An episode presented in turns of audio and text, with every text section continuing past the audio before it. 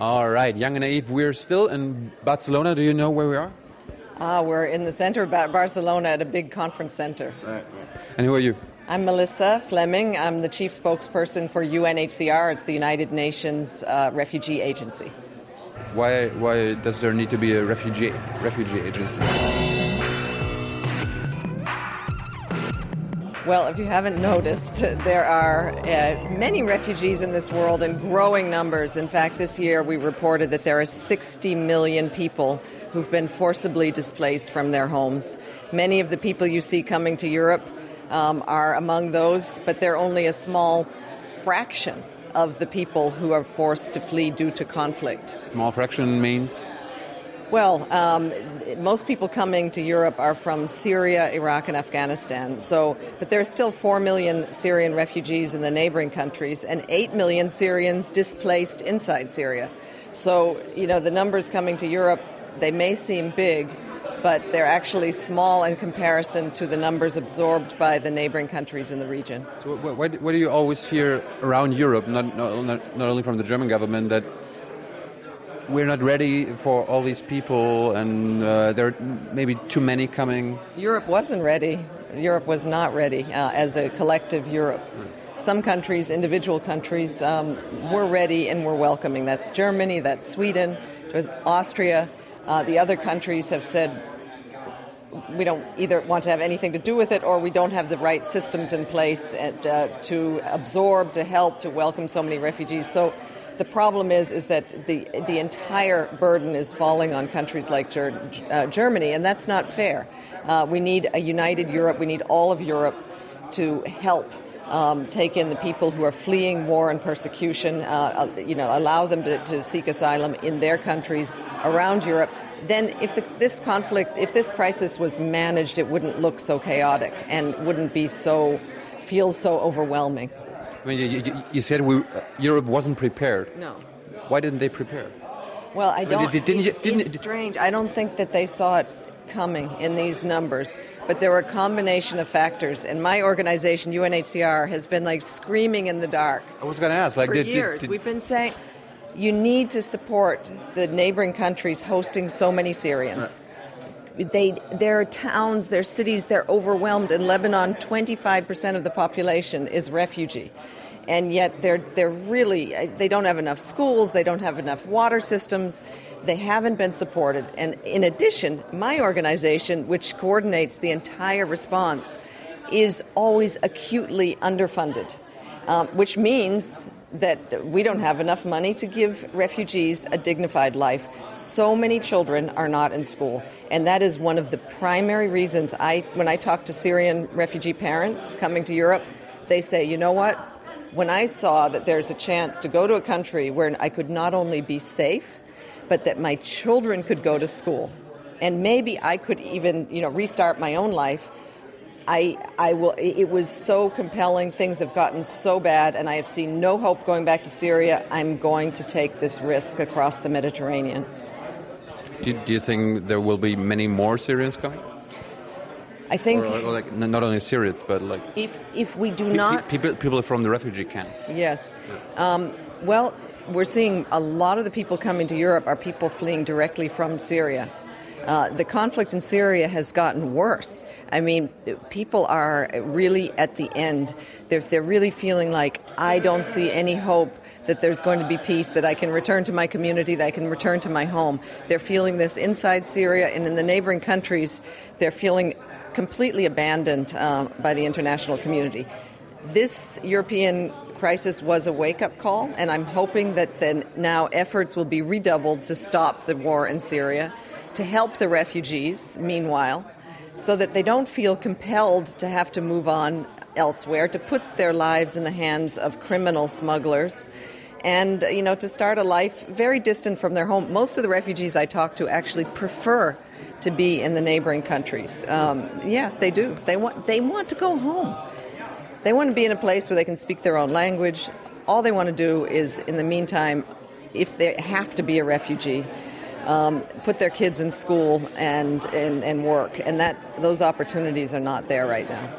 I mean, they won't be able to go home until like the Syrian war is over, right? Exactly, exactly. So if So we need to end the war. if the powers, and particularly many of the countries who are worried about the fact that they're taking in so many refugees, these countries also need to say now, okay, look, we see it now. It's at our doorstep. It's really time to put an end to this war. So uh, Europe has been like divided. You, you mentioned like Germany is uh, welcoming the refugees, Sweden, Austria, but there's also like Poland who says, "Well, we only want the non-Muslim refugees." Is that is that how you treat refugees? No, um, you know, refugees are human beings, and they're all victims of war. Um, so we actually, under international law, the 1951 Refugee Convention, uh, refugees, people have a right to seek asylum in any country that has signed that uh, convention, and all the European countries have signed the convention. So uh, that international law does not discriminate. Refugee protection does not discriminate. These are people fleeing fleeing war. We're upset to see the divisions um, in Europe that have emerged as a result of this refugee crisis. Um, it's exposed divisions uh, and it's exposed um, fractures in in the union. And we believe European Union is strong if it sticks by its united values. And we're hoping that this can be seen as an opportunity to say, okay, we stand for a Europe that is open, um, that is welcoming to refugees, and not a Europe that's a fortress. Obviously, it has to be managed better, but it, it, there's a real danger that Europe will just be shut off and walled in. But, but I mean, that's what the EU is kind of doing right now. Like they're, they're trying to build a fortress.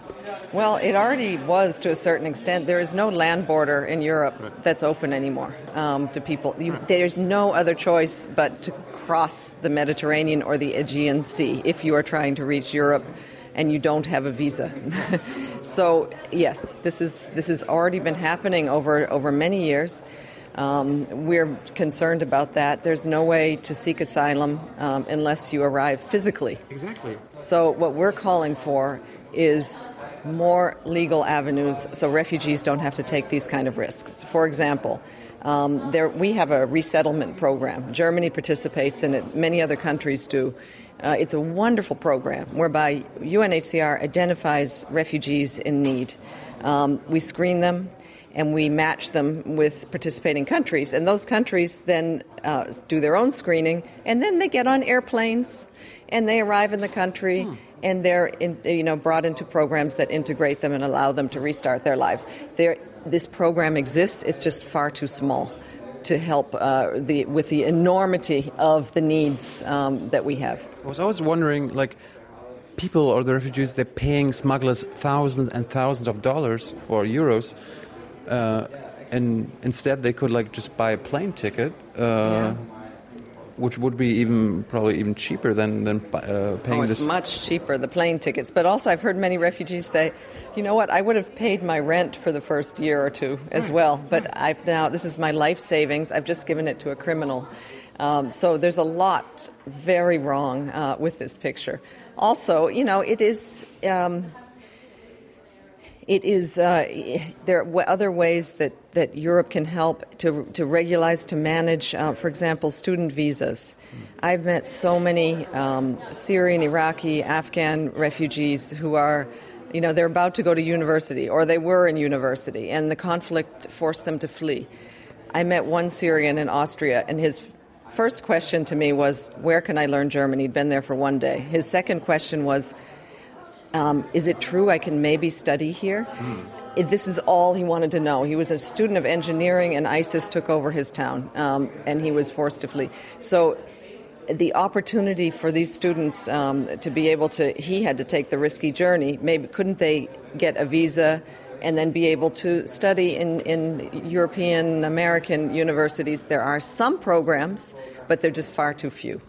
Uh, you, you, mentioned the Geneva Convention, mm-hmm. the Geneva Refugee Convention. Yeah. Why hasn't like Saudi Arabia and all the Arab countries mm-hmm. uh, signed that? Well, you need to ask them. But um, in, one thing I do have to say is that there are a number of um, countries in the Middle East who have not signed the Refugee Convention but have been the most welcoming countries to refugees. So, in the end, what we care about is the implementation. So, like Lebanon, Jordan, Um, they haven't signed it. Turkey uh, has, but with certain conditions or whatever. But but they uh, they are the most welcoming countries um, for for refugees. So. The convention is extremely important. We ask those who signed it to actually uh, reread what's in it.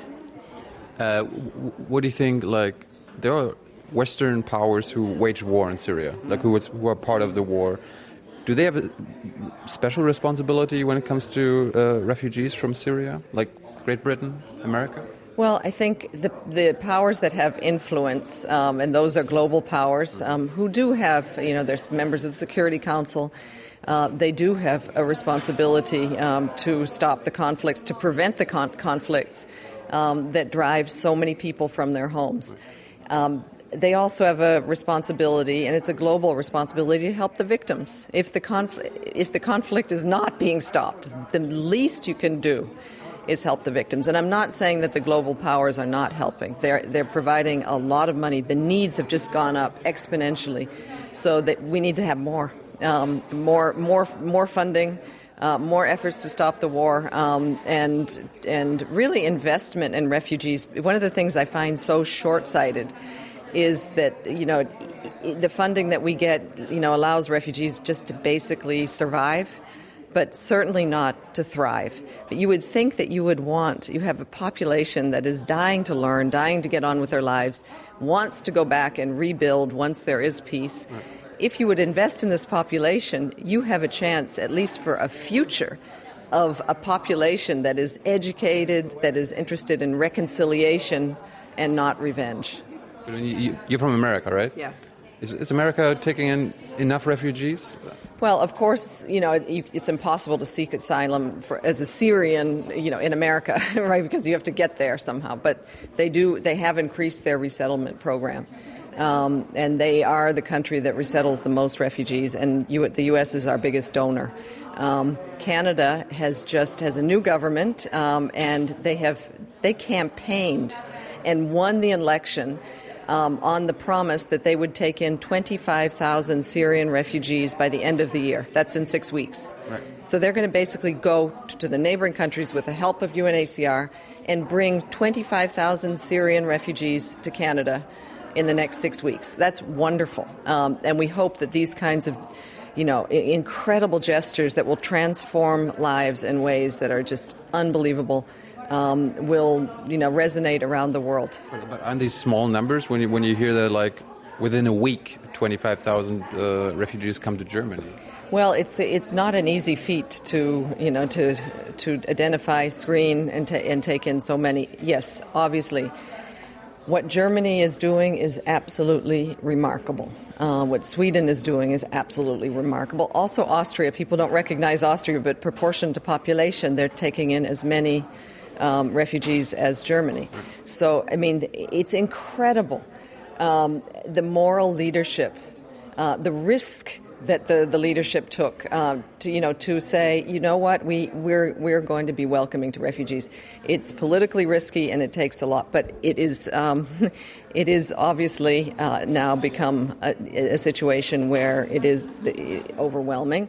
Where uh, probably the calculation was that other co- countries in Europe would step in and, and help, where you know we could figure out a system where things could be managed in Greece and in Italy, and people didn't have to take these long treks, and that there would be a relocation system in place. But all of these things have not um, come into come into being quickly enough, and so unfortunately, uh, Germany is now um, taking on uh, the you know the biggest role in, in refugee protection in Europe, and, and that's not sustainable in the long run. You mentioned some European solutions. I mean, I always hear about hotspots. Yeah, what a terrible word. We don't like this word, but what but what it means is what, what, what, what does it mean? Hotspots are in the conflict zones, actually, but. Right. But it, for example, in Greece, where we have, um, you know, up to seven thousand refugees and some migrants arriving every single day on the islands. The proposal is, and UNHCR supported this, that there would be big reception centers. And at these centers, people could um, receive aid, they could receive medical help, but they would also be registered, and that would be a requirement for entering Europe. and um, if and they would uh, be screened, and if they were determined to have a, an asylum claim, uh, particularly if they're from Syria, Iraq, Eritrea, Afghanistan, then they would qualify for the relocation program uh, in Europe, and th- and then they would be told, okay, tomorrow you're going to Luxembourg, or you're going to Holland, or you're going, um, well, even to France and, and the, Spain is one participating country, and there you're going to um, have your asylum. So this is the system that is looks good on paper, but it's um, only slowly coming to life. You mentioned uh, Afghanistan. Um, one of the recent developments in Germany is that Germany wants to send mm. Afghan refugees or people who didn't get mm. the asylum status yeah.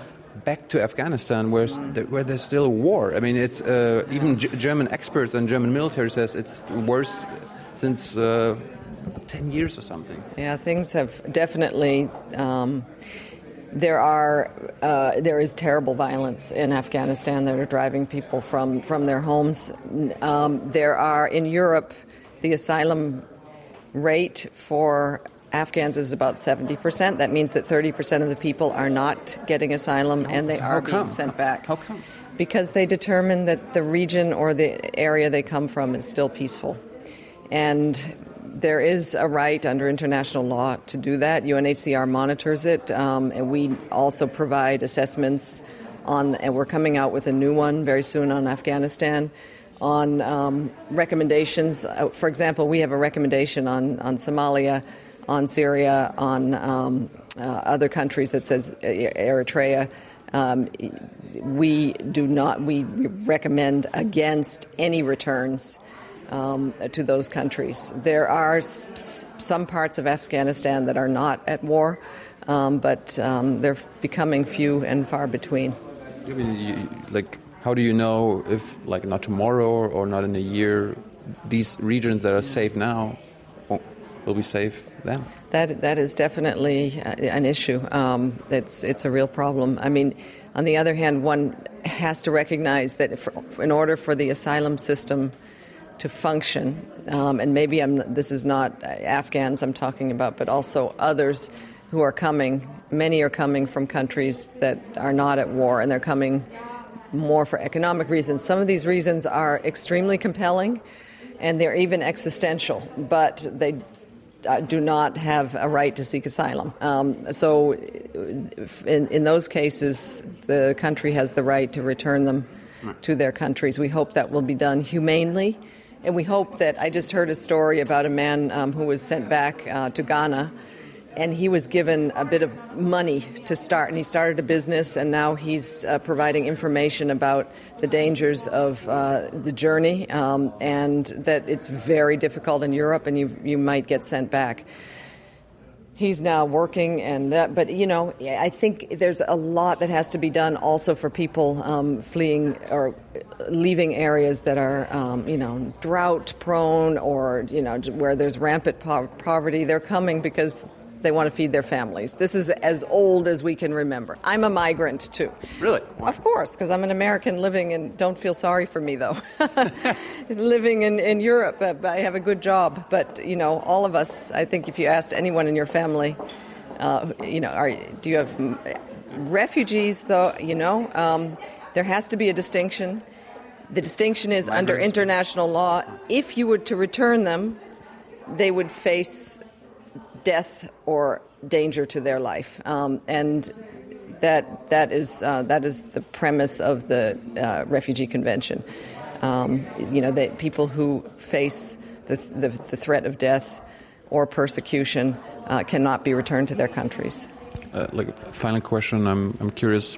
I mean, ever since this whole let's let's call it crisis, refugee crisis this year broke out, is there anything you learned uh, that you didn't know before? I mean, you you you, you guys are an expert. You you, you you guys kind of anticipated this whole thing, but are there things that you guys even didn't anticipate? When the refugee crisis comes to the rich world, the world wakes up and takes notice.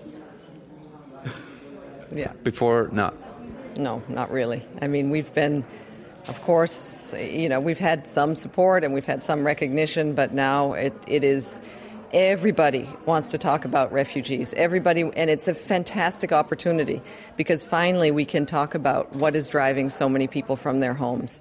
Um, talk about why it's so important to invest in, in refugees where they are so that they can have a dignified life. Um, and talk about why uh, the burden needs to be shared through legal avenues, not uh, treacherous Mediterranean journeys, um, so that so that uh, also the countries hosting so many refugees also don't feel abandoned. The world needs to share in uh, the helping of refugees, um, you know, when it can't and is incapable of stopping the conflicts. Thank you very much. You're welcome.